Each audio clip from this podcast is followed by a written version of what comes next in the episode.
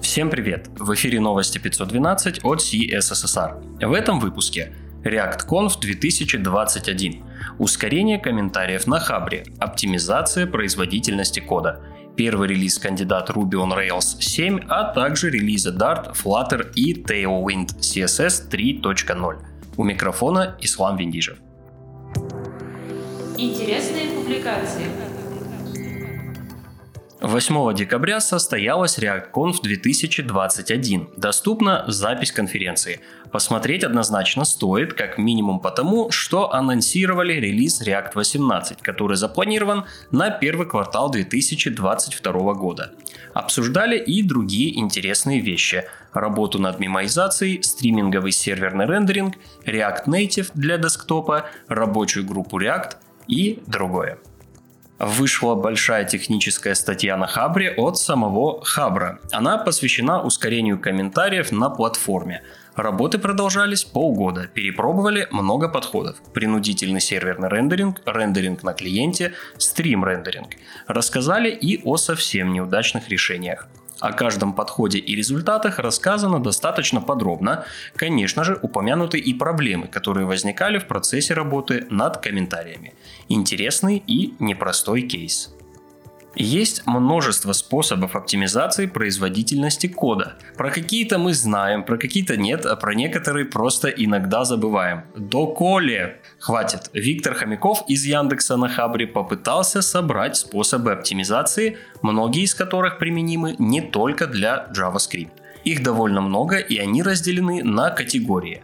Организационные, независящие от языка программирования оптимизации, специфичные для JavaScript и другие. Советую посмотреть. Как увеличить производительность Node.js в масштабе? На этот вопрос в своей статье пытается ответить Аяува Исая – он формирует 7 рекомендаций, которые помогут следить за производительностью Node.js приложений и вовремя замечать проблемы. Стоит централизованно мониторить производительность, использовать кэширование, следить за операциями ввода-вывода и использовать кластеризацию. Также автор упоминает балансировщики нагрузки, Worker Threads и не советует использовать Node.js для доставки статики. Ахмад Шадид написал статью о защитном CSS. Он указывает ряд практик и приемов при написании CSS, позволяющих предупредить ошибки и проблемы с разметкой, которые могут возникнуть в будущем.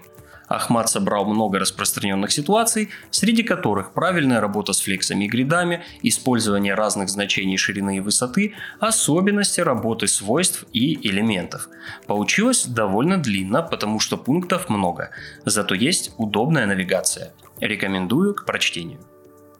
Максим Васянович написал статью о суперсилах, которые дают псевдоэлементы before и after. Он собрал 10 вещей, которые они позволяют делать верстальщику. Иконки, кастомные чекбоксы и кнопки, стилизацию цитат и атрибута alt, геометрические эффекты, эффекты для элементов состояний и другое. Алексей Черкасов из Funbox на Хабре написал статью об актуальных форматах изображений в вебе, WebP и AVIF. Он поделился небольшим экскурсом в историю форматов и рассказал, как компания внедрила их в свои проекты. Как результат, на некоторых страницах экономия трафика составила до 50%. В статье содержатся рекомендации, как применять новые форматы и безболезненно на них перейти. Если вы их еще не используете, присмотритесь.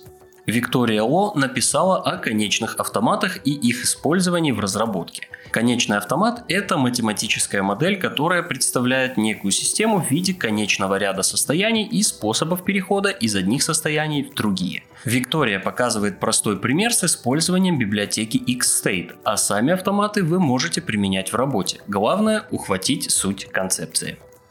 Недавно мы узнали о выходе Remix, нового фреймворка прямого конкурента Next.js. А вот и небольшое сравнение двух фреймворков от Кацпера Лукавски. Автор сопоставляет роутинг, стратегии рендеринга, получение и работу с данными. Пока что Next.js выглядит все-таки получше. Использование React Router не добавляет Remix привлекательности, а будет ли настоящая конкуренция, непонятно. Лично я сомневаюсь, но время покажет. Завершит рубрику статья с проектами, которые круто попробовать начинающим работать с Vue. Здесь есть такие проекты, как приложение с погодой, ковид-трекер, портфолио и даже сайт для электронной коммерции. Каждому проекту есть гайд, а используется не только Vue, но и другие технологии, например Firebase, Django, Tailwind, CSS. Отличная возможность потренироваться или начать работу с Vue.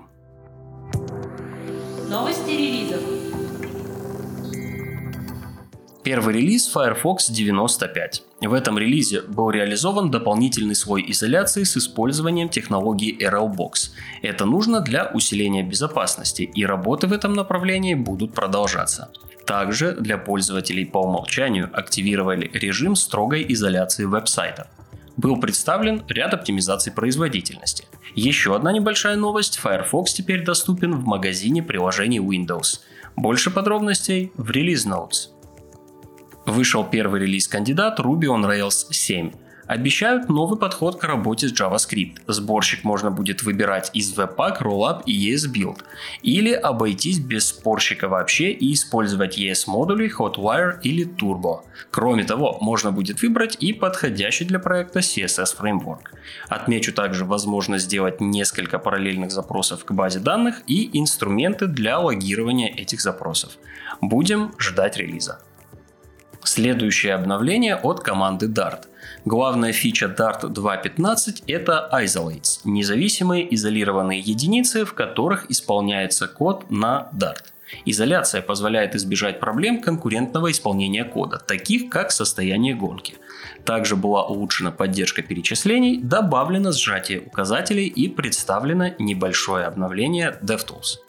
Фреймворк Flutter тоже отметился релизом. В выпуске 2.8 поработали над временем старта приложений и потреблением памяти на устройствах с небольшим количеством ресурсов. Еще одна крутая новость – новые способы более подробного профилирования и соответствующее обновление Flutter DevTools завершит рубрику релиз Tailwind CSS 3. В этой версии продолжилась работа над движком Just-in-Time и производительностью. Добавили цвета из расширенной палитры, Scroll Snap API, поддержку лейаутов с несколькими колонками и новый способ стилизации элементов форм. Другим новостям.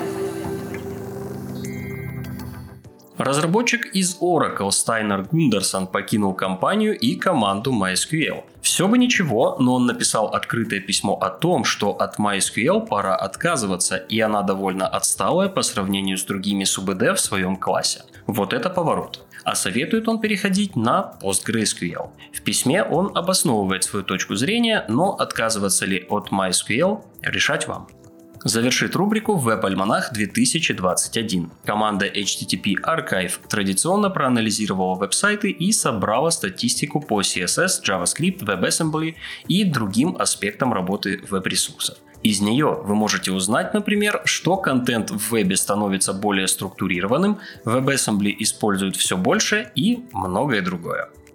Все ссылки на инфоповоды и сопутствующие публикации вы найдете в описании выпуска. С вами был Ислам Виндижев. До встречи в следующем выпуске.